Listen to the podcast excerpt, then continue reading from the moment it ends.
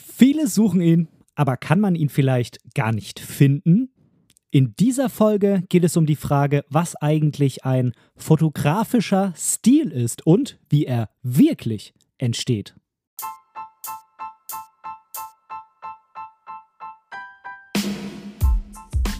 Moin und herzlich willkommen zu Momente deiner Geschichte, dem tiefgründigen Fotografie-Podcast. Ich bin der Ben und in diesem Podcast möchte ich meine Gedanken rund um die Fotografie mit dir teilen. Ich wünsche dir ganz, ganz viel Spaß beim Zuhören. Hallo mein Lieber, ich freue mich, dass du wieder eingeschaltet hast zu dieser neuen Podcast-Folge von Momente deiner Geschichte.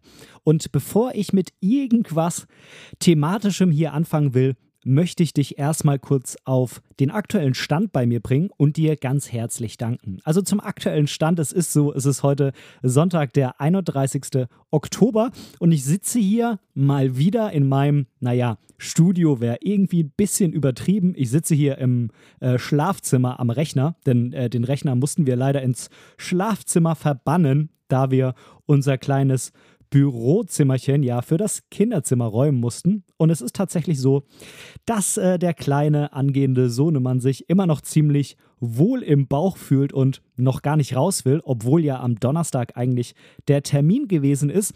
Jetzt weiß ich mal wieder nicht, und ich glaube, das habe ich das letzte Mal schon gesagt, ähm, ich weiß nicht, wie der Sachstand am Mittwoch ist. Es wird ja jetzt dann auch mit jedem Tag irgendwie wahrscheinlicher, dass es losgeht. Notfalls dann irgendwann durch eine Einleitung, wobei, naja, notfalls klingt jetzt irgendwie so nach Notfall, aber ähm, das ist ja dann am Ende irgendwann so, dass die Entscheidung getroffen wird, ähm, wenn es da nicht äh, auf äh, natürlichem Wege mit der Geburt losgeht. Und von daher weiß ich nicht, wie es denn dann am Mittwoch ist, wenn diese Folge voraussichtlich erscheint. Ich versuche die auf jeden Fall dann heute vielleicht auch noch direkt zu schneiden und schon mal einzustellen. Und dann bin ich zumindest, was diese Folge hier angeht, äh, safe und kann dir die auf jeden Fall noch präsentieren. Wenn du es jetzt hörst, dann hat es ja geklappt. Von daher hm, werden wir sehen, was passiert. Und ich möchte dir danken, denn ich habe äh, so, so, so viel ja, Nachrichten bekommen und so viel äh, Glückwünsche, beziehungsweise ja, Glückwünsche kann man ja so noch nicht sagen, es ist ja noch nicht da, aber wie soll ich sagen, viel ähm, Kraftwünsche und äh, viele Wünsche, dass alles gut geht. Und äh, dafür möchte ich mich ganz, ganz herzlich bedanken. Das bedeutet mir unheimlich viel, dass ich äh, nicht nur von den ganz engen Freunden von mir, sondern auch von unserer Community, die wir ja hier quasi zusammen haben, dass wir da so einen, so einen tollen Austausch haben.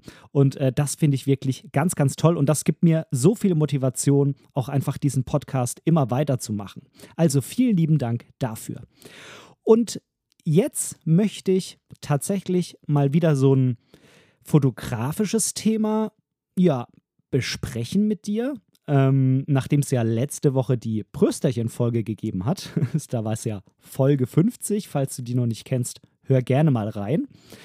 Und ähm, ja, ich habe zwei Umfragen auf Instagram gemacht. Zum einen war das eine Umfrage, was so für dich die optimale Podcastlänge ist. Und ich habe das schon so ein bisschen befürchtet. Aber das Ergebnis war jetzt nicht äh, stundenlang, was ich ganz gerne mal tue, so viel zu sprechen, sondern das Ergebnis war irgendwo im Bereich 30 bis 45 Minuten. Das heißt, ich möchte mich mal wieder darin versuchen, die Folge ein bisschen kürzer zu halten. Du weißt, ich schaffe das nicht immer so. Ähm, aber ich habe mir jetzt auf jeden Fall mal ein bisschen weniger an Stoff für heute vorgenommen. Das sind ja, ähm, ja die Voraussetzungen, also das ist quasi die absolut notwendige Bedingung, dass es überhaupt kurz wird. ja, das war die erste Umfrage und die zweite, und das soll jetzt auch quasi die Überleitung zum Thema sein. Ich habe auf Instagram gefragt, ist es dir wichtig, deinen fotografischen Stil zu finden? Ich habe das nicht nur auf Instagram gefragt, sondern auch auf Facebook.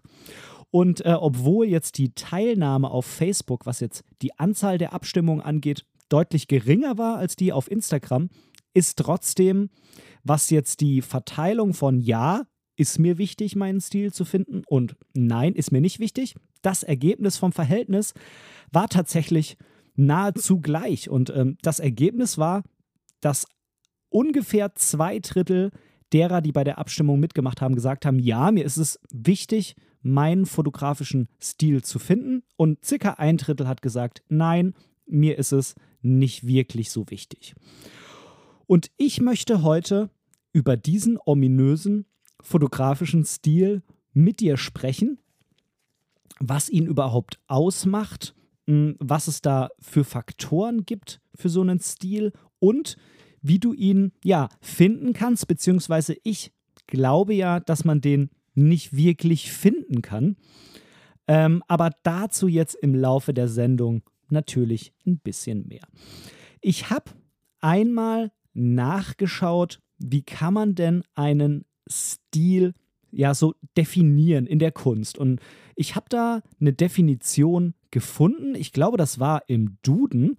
Und äh, da wird äh, der Begriff Stil in Verbindung mit der Kunst definiert als das, was im Hinblick auf Ausdrucksform, Gestaltungsweise, formale und inhaltliche Tendenz oder ähnlichem wesentlich charaktertypisch ist. Und ich finde diese Definition eigentlich schon mal ziemlich gut, denn die bringt schon sehr, sehr viele Aspekte mit sich, wie ich finde, die auch auf den fotografischen Stil einfach hervorragend dazu ähm, passen. Ähm, vor allem finde ich die, die, die Kernaussage des Ganzen, das ist für mich das Wichtigste, die Kernaussage ist, dass es eben ja nicht ganz so einfach ist, das zu definieren. Also, dass man eben nicht einfach sagen kann, das Bild sieht irgendwie immer so ein bisschen hm, Sepia aus oder jemand benutzt ausschließlich schwarz-weiß und das ist dann sein Stil. Und das ist natürlich nicht so.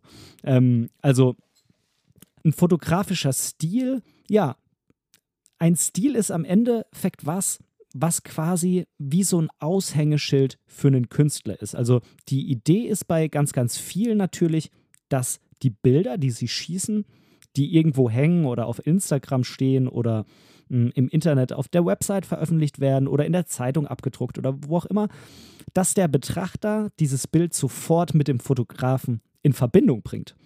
Also quasi so ein bisschen was wie, hm, ja, wie eine, Sign wie eine Signierung, kann man eigentlich sagen. So ein, so ein Aushängeschild.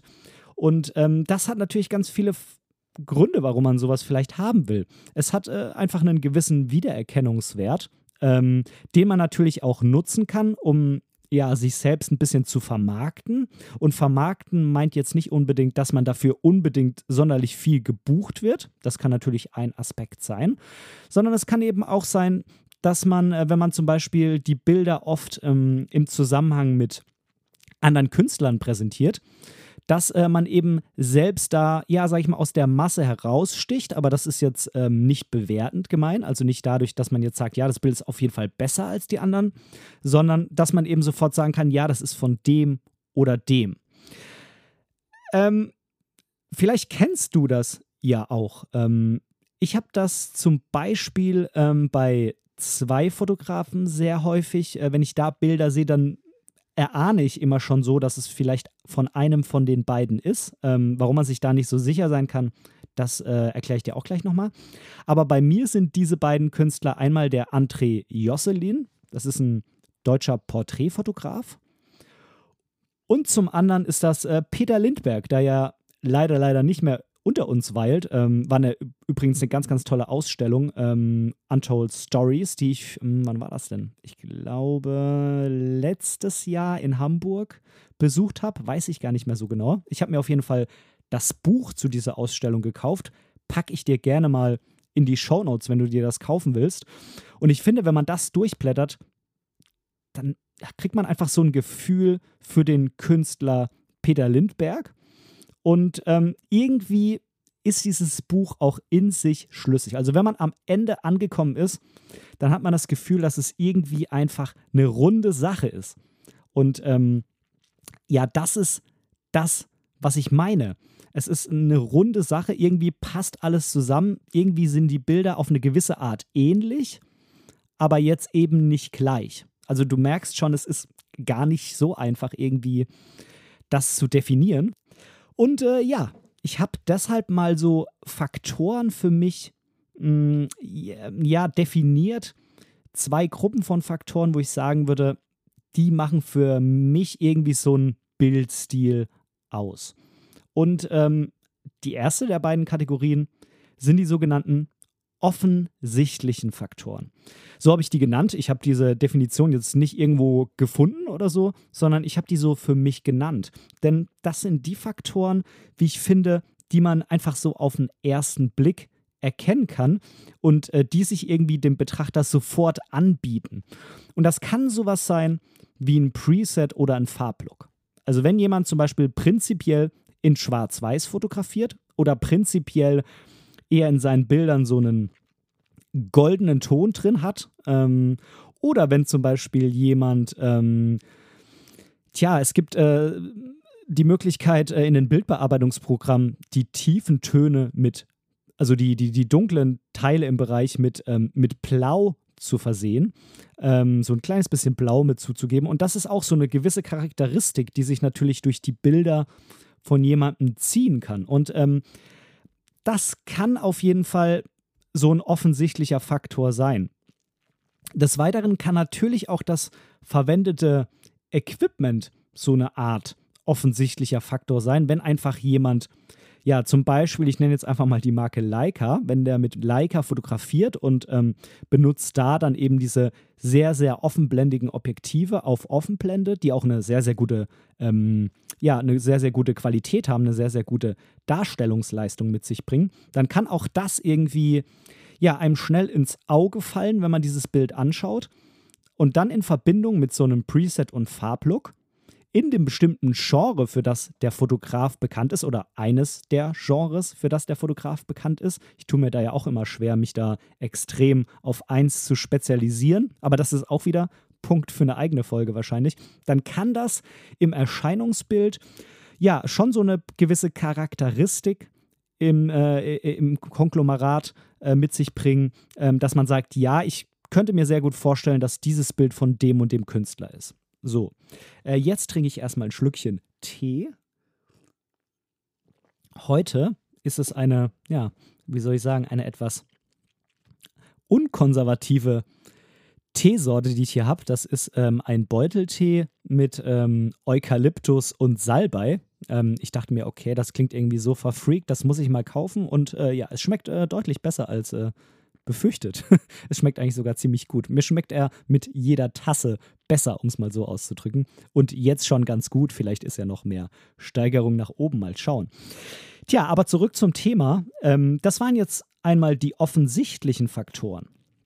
Aber du merkst schon, ähm, so wie ich das dir erzähle, sind das am Ende nicht die Faktoren, die für mich jetzt ausschlaggebend sind. Aber bevor wir in die äh, tieferen Faktoren, so habe ich nämlich die zweite Kategorie genannt, gleich mal einsteigen, möchte ich eine kurze, knackige Community Lounge einschieben.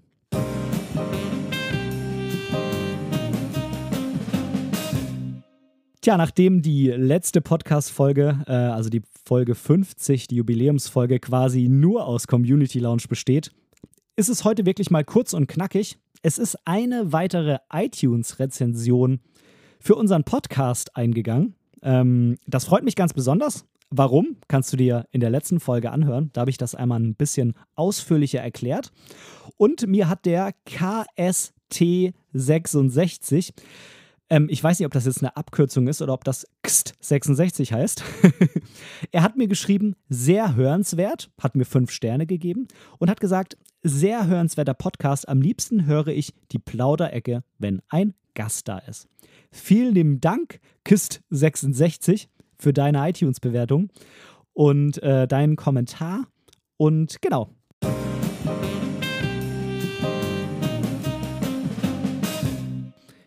tiefere Faktoren. Was sind meiner Meinung nach Faktoren, die eben nicht sofort ins Auge springen, aber meiner Meinung nach viel wichtiger sind für so einen fotografischen Stil? Und der erste tiefere Faktor für mich ist die Herangehensweise an ein Thema. Das heißt, wie möchte der Künstler hm, das, was er in der Realität quasi erfährt, das, was er mh, hm, ja erkannt hat als irgendwie als Konflikt oder als ähm, Herausforderung oder als Subjekt oder je nachdem, was er eben auf seinem Foto darstellen will, wie geht er daran? Also ist es äh, zum Beispiel ein Fotograf, der sehr nüchtern fotografiert und äh, sehr formell fotografiert? Oder ist es ein Fotograf, der zum Beispiel ähm, versucht, auch Dinge zu zeigen, die jetzt nicht unbedingt auf den ersten Blick offensichtlich sind? Also zum Beispiel ist es ein Fotograf, der ähm, auf einer Hochzeit eher sehr, sehr personenbezogen fotografiert. Ich meine, natürlich müssen auf einer Hochzeit sehr viele Personen fotografiert werden neben dem Brautpaar, nämlich die ganzen Gäste, das ist ja ganz klar. Aber es gibt zum Beispiel auch Fotografen, auch das ist jetzt alles wieder nicht bewertend gemeint, die dann auch so Details einfangen, die vielen im ersten Moment gar nicht klar sind, die aber im Zusammenhang mit den anderen Bildern eine ganz, ganz andere Geschichte erzählen. Und das äh, ist natürlich, ja, irgendwie ein Aushängeschild für einen Künstler. Also wie geht er an gewisse Aufgabenstellungen heran? Wie versucht er fotografisch die Idee, die er mal hatte, ähm, umzusetzen und quasi für den Bildbetrachter später zu transportieren? Und natürlich kann es auch sein, dass ein Fotograf zum Beispiel der klassische Sonnenauf- und Untergangsfotograf ist. Das kann natürlich bei der Landschaftsfotografie sein. Das ist irgendwie jetzt ganz klar. Aber es gibt auch Fotografen, die zum Beispiel sagen, ich mache meine Porträts prinzipiell nur morgens und abends in einem gewissen Zeitfenster. Und das wird sich später natürlich auf den Bildern widerspiegeln. Das mag vielleicht einem äh, nicht so geübten ähm, Bildbetrachter nicht ganz klar sein, wie es jetzt zu dieser Lichtstimmung und zu diesem Look kommt. Aber es ist eben ein gewisser Look und auch ein gewisses Gefühl, was transportiert wird. Denn so wie ein Fotograf versucht, die Gefühle in seinen Fotos umzusetzen, das macht irgendwie seinen Stil aus. Ich weiß, das ist irgendwie alles total, mh, mm, ja, wie soll ich sagen, Gelaber. es ist irgendwie alles so umschreibend, irgendwie ist das alles gar nicht so auf den Punkt. Aber das macht das Thema ja auch so interessant, wie ich finde. Was zum Beispiel so ein tieferer Faktor ist, der schon wieder so ein bisschen mehr auf den Punkt gebracht ist, ist, ob jemand zum Beispiel eher mit äh, weiteren, also mit, mit längeren Brennweiten fotografiert oder mit weniger langen Brennweiten. Zum Beispiel ist es einfach so, dass natürlich mit einem Teleobjektiv eine ganz andere Bildwirkung erstellt wird wie mit einem Weitwinkel. Und da kann es zum Beispiel eben charakteristisch für einen Fotografen sein, dass er prinzipiell eher weitwinklig fotografiert, und damit transportiert er natürlich auch irgendwie eine komplett andere Wahrnehmung auf den Bildern der Realität als jemand, der zum Beispiel sagt, hm, ich fotografiere aber eigentlich irgendwie lieber so 85 Millimeter aufwärts. Das äh, ist Geschmackssache und je nachdem, womit man gern arbeitet, da gibt es kein richtig, da gibt es kein falsch. Aber es ist natürlich so, dass es äh, den Stil zum großen Teil mitbestimmt. Ja, das waren jetzt mal so die, die tieferen Faktoren, wie ich sie sehe. Ähm, mich würde mal interessieren, hast du denn Fotografen, wo du sagst, ja, irgendwie, ich erkenne den immer an was Bestimmtem. Irgendwie ist mir, wenn ich so ein Foto sehe, immer klar, dass das von dem oder dem Fotografen ist. Dann lass mich das gerne mal wissen. Das würde mich sehr interessieren. Ähm, das würde mich vor allem deshalb interessieren, weil ich jetzt nochmal, ja, quasi eine kleine Behauptung aufstellen will.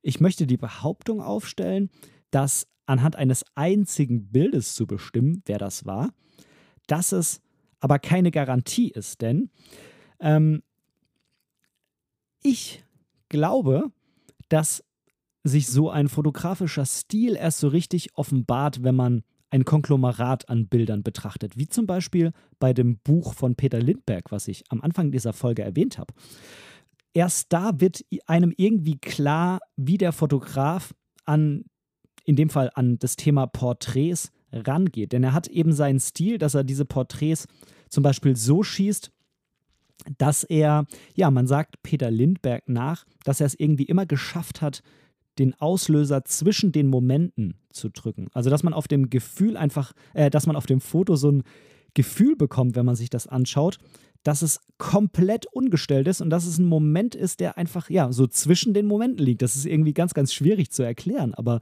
ähm, ja, so hatte ich auch einfach das Gefühl immer, wenn ich äh, seine Bilder anschaue. Und äh, ja, er fotografiert, ich weiß gar nicht, ob ausschließlich, aber zumindest zum großen, großen Teil schwarz-weiß. Also er hat schwarz-weiß fotografiert, er ist ja leider nicht mehr am Leben.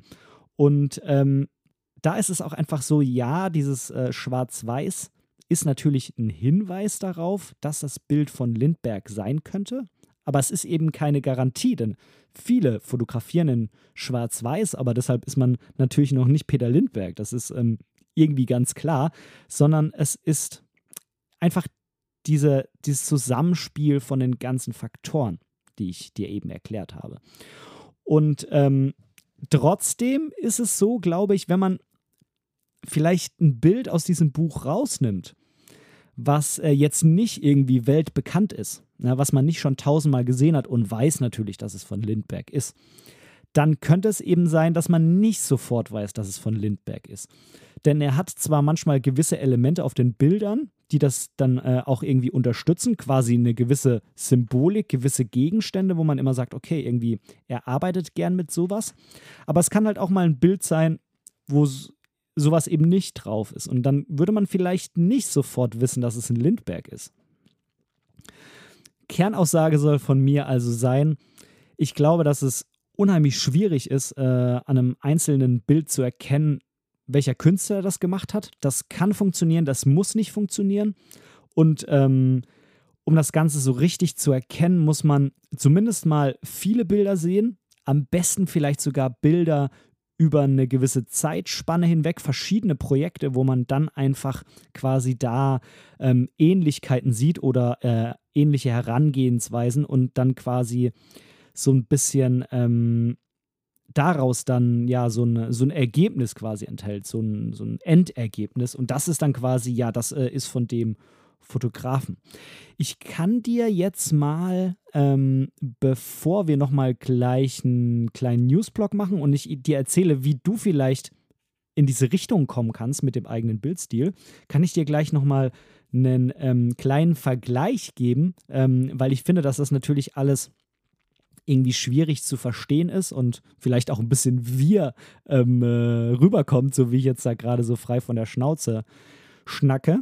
Und zwar stell dir doch einfach mal vor, du sollst einen Menschen beschreiben. Ne? Ein Fotograf ist ja auch ein Mensch und ähm, stell dir einfach vor, du sollst einen Menschen beschreiben.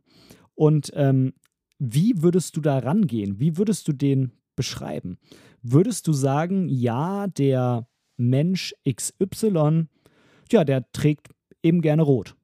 Ne, das wäre ja so ein bisschen äquivalent zu, der fotografiert gerne in Schwarz-Weiß. Denkst du, das wäre tatsächlich eine, ein guter Aspekt, den Menschen zu beschreiben? Ich glaube wahrscheinlich nicht.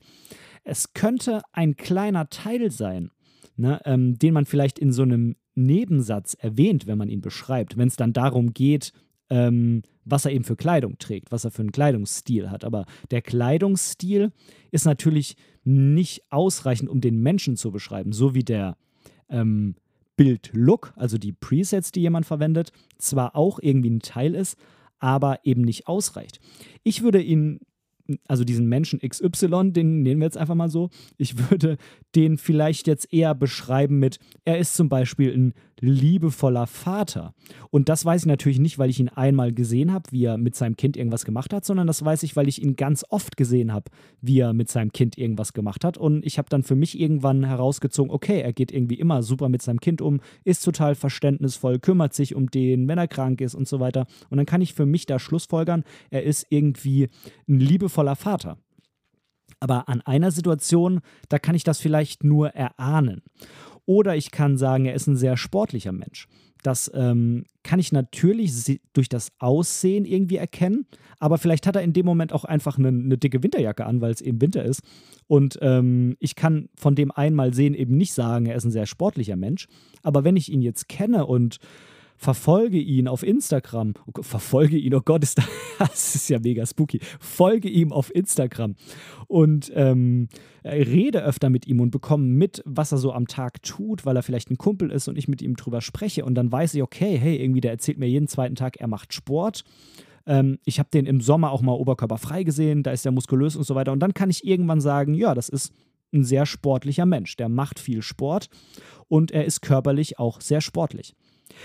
Vielleicht verstehst du, worauf ich hinaus will. Es ist einfach dieses ein Bild ist quasi nur eine Momentaufnahme, sowohl als Fotografie aber eben auch als ähm, Widerspiegelung des fotografischen Stils des Künstlers. Und es ist eben viel wichtiger, ähm, ja, da so eine gewisse Kontinuität reinzubringen, mehrere Bilder zu sehen, mehrere Projekte zu sehen, vielleicht auch mal ähm, mit dem Künstler zu sprechen, wenn das geht, oder sich Interviews von ihm anzuschauen. Und so kann man dann irgendwie so ein Bild bei sich selbst quasi im Kopf erstellen, was man denn irgendwie jetzt für diesen Stil hält. Und wenn man dann nochmal auf die Bilder schaut, ähm, dann wird man natürlich sagen, ja, ich habe jetzt hier 100 Bilder, das ist ganz klar Lindberg. Also, wenn ich das Buch von Lindberg ohne Cover in die Hand gedrückt bekommen hätte, einfach nur die Seiten und, man hätte mich gefragt, von wem ist, das, ist dieses Buch, dann hätte ich gesagt, von Lindberg. Wenn man jetzt mir das Bild auf Seite, keine Ahnung, äh, 7, 6 äh, gezeigt hätte, dann hätte das äh, vielleicht auch äh, jemand anderes sein können ja, das vielleicht nochmal so als, kleine, ähm, als kleiner Vergleich, damit es irgendwie nochmal so ein bisschen klarer wird. Und jetzt gehen wir erst nochmal kurz in einen Newsblog. Da habe ich nämlich auch zwei sehr interessante Nachrichten für dich.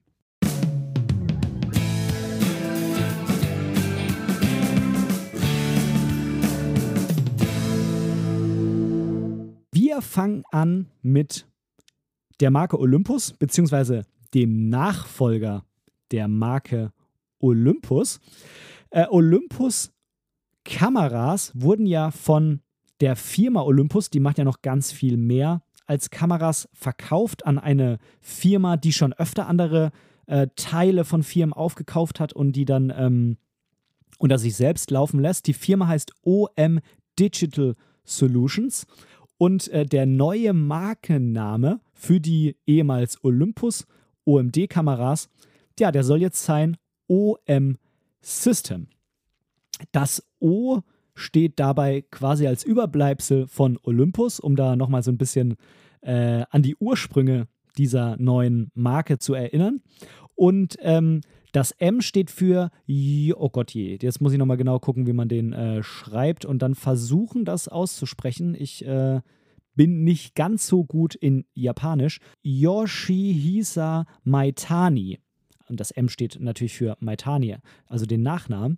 Und äh, der Yoshihisa Maitani, äh, der äh, ist einer der wichtigsten Fotokameradesigner in der Geschichte von Olympus.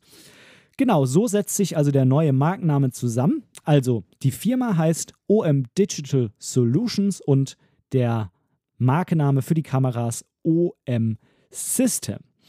Gleichzeitig wurde von OM Digital Solutions. Nochmal ein bisschen heiß auf die wohl irgendwann mal erscheinende neue Wow-Kamera, wie sie jetzt genannt wird, äh, ja, hingewiesen. Äh, das soll eine High-End-Kamera sein, die sich jetzt gerade in den letzten Zügen der Entwicklung befindet. Natürlich mit Micro Four Thirds. Das ist jetzt, denke ich, keine Überraschung. Aber diese Kamera wird mit solchen ähm, Halbsätzen beworben wie massiver Fortschritt beim Erreichen des nächsten Levels ähm, eine Kamera, mit der ein noch nie dagewesenes fotografisches er Erlebnis möglich sei.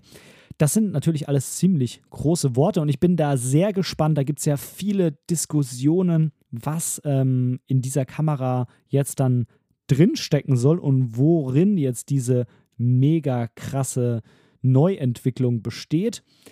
Es sind da ein paar Dinge in der Diskussion, ähm, die will ich jetzt aber hier nicht weiter vertiefen. Und ähm, ja, mal schauen, was da passiert.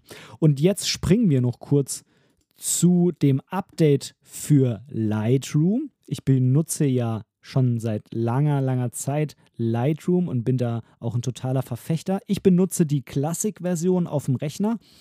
Das heißt, alles, was so Lightroom Mobile und so ist, da kenne ich mich nicht ganz so gut aus. Aber was sollen so Updates sein?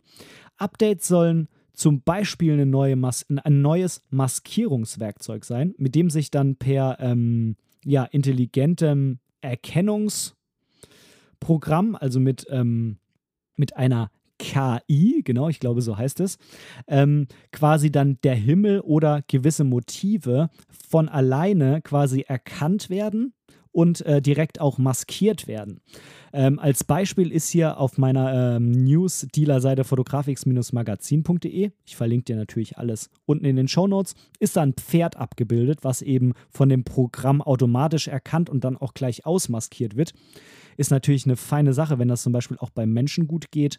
Dann ähm, spart man sich einiges an, ähm, ja, an Maskiererei, wenn man da irgendwie nur was Bestimmtes aufhellen will, das Gesicht oder sonst irgendwas. Dann gibt es neue Presets. Es wurde ja vor einiger Zeit, wurden ja Presets vom Hersteller ähm, Adobe an sich direkt in das Programm reingepackt. Da soll es wohl neue geben und es soll irgendwie auch, das ist auch wieder so eine KI-Sache, die Möglichkeit geben, ähm, sich einen Vorschlag geben zu lassen, was zu dem Bild an Preset passen könnte. Das heißt, da steckt halt irgendein Algorithmus dahinter, der gewisse Dinge von dem Bild analysiert und sagt, hm, da ist irgendwie mehr drauf, könnte ein Reisefoto sein. Ich äh, gebe jetzt mal den Vorschlag von so einem Reisepreset oder sowas. Ich denke mal, so irgendwie wird es funktionieren. Dann gibt es ein neues Zuschneidewerkzeug, was wohl auch irgendwie an diese intelligente Sache erinnern soll. Ähm, zunächst nicht für das Lightroom Classic, aber zumindest für das Lightroom CC. Ähm, es soll zum Beispiel irgendwie automatisch dann ein Bild mit der Drittelregel zuschneiden können. Also das kann man natürlich auch per Hand machen, aber ähm, man würde sich halt so schon Zeit sparen, wenn man sagt, ich will da auf jeden Fall das Bild so zuschneiden, dass es irgendwie der Drittelregel gerecht wird. Wie das genau dann aussieht, weiß ich nicht. Muss ich jetzt dann natürlich leider warten, bis es auch für Lightroom Classic verfügbar ist. Und ja, das ist jetzt keine Überraschung. Es wurden natürlich auch die neuen Kameras und Objektive der letzten Zeit da mit aufgenommen, also was eben sowas wie Objektivkorrektur und äh, Farbmanagement angeht. Zum Beispiel die R5 oder die XT30.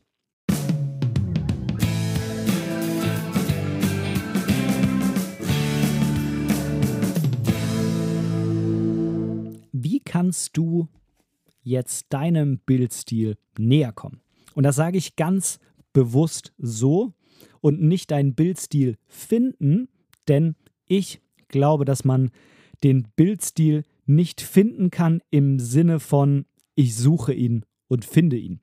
Denn ich glaube, dass ähm, die Herausbildung eines Bildstils kein aktiver Suchprozess ist, um es mal so zu sagen, sondern ein passiver Prozess, der eben einfach so passiert.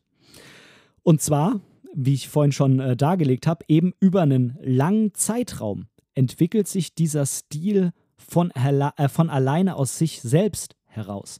Das bedeutet, wie kannst du das Ganze unterstützen? Du kannst natürlich viel ausprobieren. Und ich glaube, darin liegt äh, quasi der Schlüssel, um zu so einem Bildstil zu kommen, der ähm, einen dann auch tatsächlich widerspiegelt. Denn wenn du viele Dinge ausprobierst, wenn du viel fotografierst, wenn du verschiedene Dinge fotografierst, auf verschiedene Art fotografierst, dann merkst du irgendwann ganz automatisch, was macht mir Spaß, mit welchem Endresultat an Bildern bin ich zufrieden. Und das äh, betrifft eben nicht nur das Preset, sondern das betrifft alle Punkte, die ich vorhin angesprochen habe, von der, ähm, ja, vom Suchen der fotografischen Herausforderung oder des Themas über wann fotografiere ich, wo fotografiere ich, mit welchem Equipment fotografiere ich, wie gehe ich da überhaupt ran, was für Bilder, das habe ich noch gar nicht bisher angesprochen, welche Bilder wähle ich am Ende aus. Denn selbst die berühmtesten Fotografen präsentieren natürlich nur den Bruchteil ähm, äh, ihrer Bilder, die sie irgendwann mal geschossen haben, indem sie auf den Auslöser gedruckt haben. Ne? Also auch da kann man quasi noch ganz, ganz, ganz viel Einfluss nehmen darauf, wie der eigene Bildstil wahrgenommen wird. Also wie, wo, für welche Bilder man am Ende quasi ähm, ja, bekannt wird oder welche Bilder mit einem selbst verbunden werden. Und ähm, ja, das sind die ganzen Faktoren, die am Ende zu diesem Bildstil beitragen. Und deshalb glaube ich, dass man sich nicht auf die Suche nach diesem Bildstil machen sollte, denn äh, dann landet man womöglich irgendwo, wo man eigentlich gar nicht hin will und äh, versucht sich das vielleicht auch alles, ähm, ja, diesen Weg abzukürzen, indem man zum Beispiel sich die Presets von Fotograf B kauft ähm, oder von Fotograf A und äh, die dann über die Bilder drüber packt und denkt, man hätte jetzt irgendwie diesen Bildstil. Das ist natürlich nicht so. Das ist äh, ganz klar. Ich möchte Presets an der Stelle nicht verteufeln. Presets können wirklich gut sein als Grundlage, um ähm, die erstmal auf die Bilder zu legen, um zu gucken, was äh, denn mit den Bildern, die man da gemacht hat, überhaupt möglich ist oder sich Inspiration zu holen. Das ganz klar. Ähm, also ich äh, benutze selbst manchmal Presets, meistens allerdings meine selbst angefertigten. Ähm, aber ähm, man kann natürlich mit so einem Preset nicht irgendwie dann auf einmal den Bildstil von jemandem imitieren. Denn, wie ich ja gerade schon erzählt habe, zu dem Bildstil gehört meiner Meinung nach einfach deutlich mehr als irgendwie nur der Bildlook. Das ist äh, einfach nur ein kleiner Aspekt davon. Ich hoffe, dass ich dir mit ähm, meinen Gedanken zum Bildstil vor allem jetzt so ein bisschen Druck wegnehmen konnte. Den Druck, den vermutlich viele Fotografen spüren, den auch ich mal gespürt habe, mit ja, aber ich muss doch jetzt irgendwie endlich mal ähm, für mich entscheiden, wie ich das alles mache, damit ich jetzt auch endlich mal meinen eigenen Bildstil habe und äh, den auch als Aushängeschuld benutzen kann. Und den Druck will ich dir wegnehmen, ähm, indem ich dir eben sage, lass das Thema einfach sein geh einfach fotografieren, probier viele Dinge aus und dann wird sich das irgendwie schon von alleine regeln und dann wird sich der Bildstil einfach von alleine herausbilden und du musst ihn nicht finden. Vielleicht erkennst du irgendwann auf einmal, okay, ich glaube irgendwie, wenn ich mir mal so meine letzten Projekte anschaue, ich habe irgendwie so meinen Weg gefunden und ähm, so und so und so wird das irgendwie immer bei mir. Aber ich glaube, dann ist tatsächlich die Herangehensweise, von dem Fotografen selbst identisch zu der Herangehensweise von einem anderen Bildbetrachter, denn der Fotograf selbst muss erstmal seine eigenen Bilder analysieren und für sich selbst seinen eigenen Bildstil identifizieren und äh, kann sich eben nicht aktiv für irgendwas entscheiden. Natürlich kann sich ein Fotograf aktiv für gewisse Dinge entscheiden. Es ist eine aktive Entscheidung zu sagen, ich mache jetzt irgendwie hauptsächlich schwarz-weiß, weil mir das besser gefällt. Das ist ganz klar. Ähm, aber es ist eben dann die Kette von diesen Entscheidungen in jedem einzelnen Bereich über die Zeit, die dann zu diesem Bildstil im Gesamten führt. Und dann muss man natürlich auch als Fotograf immer mal wieder einen Schritt zurückgehen, auf seine Bilder schauen ähm, und kann dann so selbst seinen Bildstil identifizieren, wenn man denn daran überhaupt Interesse hat. Ich kann dir so viel sagen, wenn du zu dem ein Drittel auf Instagram gehörst, ähm, die gesagt haben, mir ist überhaupt gar nicht wichtig, irgendwie meinen eigenen Bildstil zu finden. Ich mache einfach Fotos und so sind die. Ja. Wie gesagt, ob du jetzt selbst sagen kannst, was deine Bilder ausmacht, ist doch egal. Wenn du auch ohne dieses Wissen zufrieden bist, dann ist doch alles super. Denn äh, was sollte dir das bringen, wenn du das weißt, aber es dir eigentlich egal ist? Denn ähm, ich denke, wenn man das dann wieder zu sehr ernst nimmt mit seinem Bildstil, dann hat man vielleicht auch wieder zu viel Druck dabei zu bleiben und äh, keine Veränderung mehr zuzulassen, weil man ja seinem eigenen Bildstil treu bleiben will. Und das wäre natürlich schade, wenn man sich damit ähm, ja auch Veränderungen verwehrt. Denn auch so ein Bildstil von einem Fotograf, der wird sich über die Jahre einfach immer wieder verändern und anpassen. So ein Bildstil ist in gewisser Art und Weise dann auch wieder nur eine Momentaufnahme, die sich ergibt aus ähm, ja, der Zeit vor dieser Momentaufnahme und in zehn Jahren wird das wahrscheinlich wieder komplett anders aussehen. Ja, das sind jetzt mal meine Gedanken zum Bildstil. Ich habe auf jeden Fall aufgehört, meinen zu suchen. Ähm, ich mache einfach so, wie ich denke. Und ähm, ob ich jetzt einen gewissen Bildstil habe, weiß ich nicht. Ich kenne verschiedene Herangehensweisen von mir selbst. Das habe ich ja auch mal in einer der Schweden-Folgen angesprochen und dass ich wieder versuchen will, mehr so ein bisschen dokumentarisch in die Richtung zu gehen. Ähm, aber da ist natürlich dann nicht die Idee, ich will das machen einfach für einen gewissen Bildstil, sondern ich habe einfach Lust, so zu fotografieren. Und da wird natürlich ein anderer Bildstil dann rauskommen, wenn ich mich irgendwie mehr in diese Richtung bewege. Aber ich ähm, verändere mich nicht des Bildstils wegen, sondern der Stil entwickelt sich dann einfach aus meiner Art der Fotografie. Und die will ich vielleicht einfach ein bisschen verändern. Aus diversen Gründen. Okay, dann soll es das mal für heute gewesen sein. Ich wünsche dir noch einen wunderschönen Tag. Dank dir für deine Zeit, dein Ohr und ich wünsche dir viel Spaß bei allem, was du jetzt gleich machst. Vielleicht ist es ja fotografieren. Bis demnächst. Tschüss, dein Ben.